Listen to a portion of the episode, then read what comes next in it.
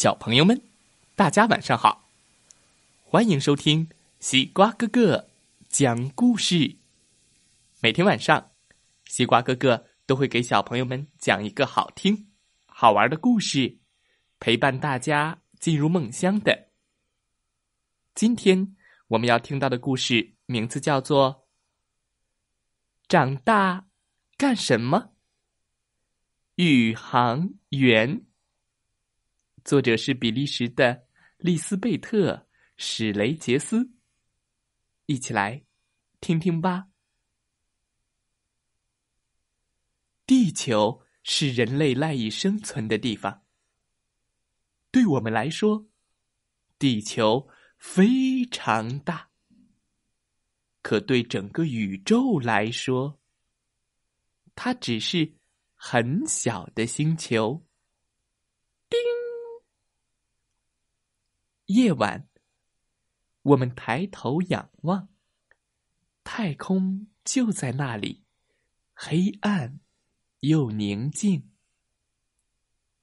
太阳、月亮、星星，所有的天体都在宇宙中不停的旋转着。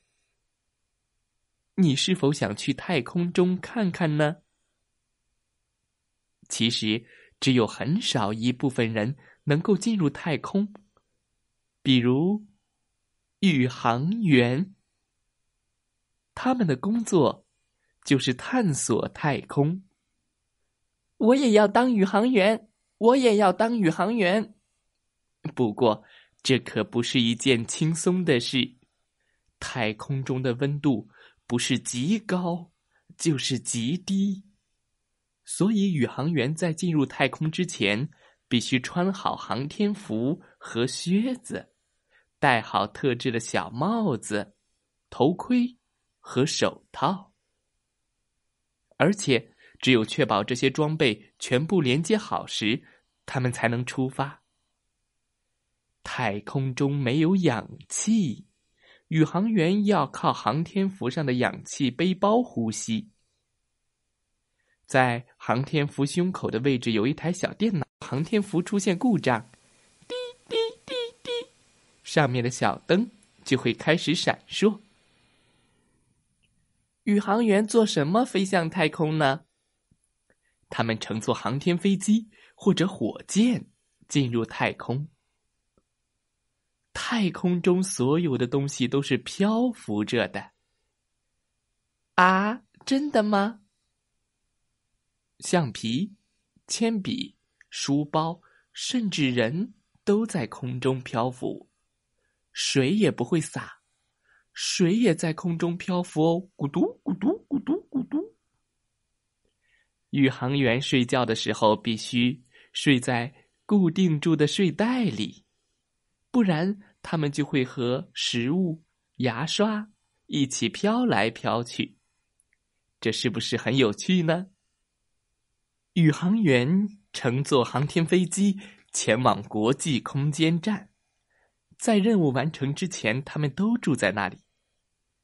对于宇航员来说，国际空间站就像一个一直绕着地球转的家。宇航员。在进入太空之前，需要进行长时间的刻苦训练。他们要合理饮食，保持身体健康。他们要学习在失重的情况下漂浮、翻跟头。他们还要学习穿着笨重的航天服，在太空中操作国际空间站里的设备。这可一点儿都不简单呢。训练结束了，航天员终于可以进入太空了。但在他们穿上航天服、进入航天飞机之前，最好先去趟卫生间，因为航天飞机上的卫生间使用起来实在是太麻烦了。一切准备就绪，瞧，航天员系好了安全带。已经坐在航天飞机的座椅上了。升空前必须检查所有的设备是否能够正常的运转。五、四、三、二、一，点火，嘘，轰！航天飞机的两侧各装有一个火箭助推器，这样航天飞机就能在助推器的推动下高速起飞。不一会儿，航天飞机就能穿过大气层，进入黑暗的太空了。当航天飞机不再需要助推器时，它会自动脱落，航天飞机就会独自飞向国际空间站。对接固定，叮，这样宇航员们就可以通过连接的管道进入国际空间站了。这里还有很多航天员在工作呢，他们全都漂浮着，真好玩儿。如果航天员在太空中有了新的发现，他们会通过电脑将这些新的发现传送给地球上的专家们。有时候，航天员也研究自己。呃，在太空比地球更容易饿吗？在太空比地球出汗多吗？哈哈。很有意思，对吧？有时候宇航员还需要走出国际空间站，去做一些维修工作。他们穿好航天服，带上氧气背包，进入浩瀚的太空。背包中的氧气通过头盔，多亏了它，宇航员才能在太空中呼吸。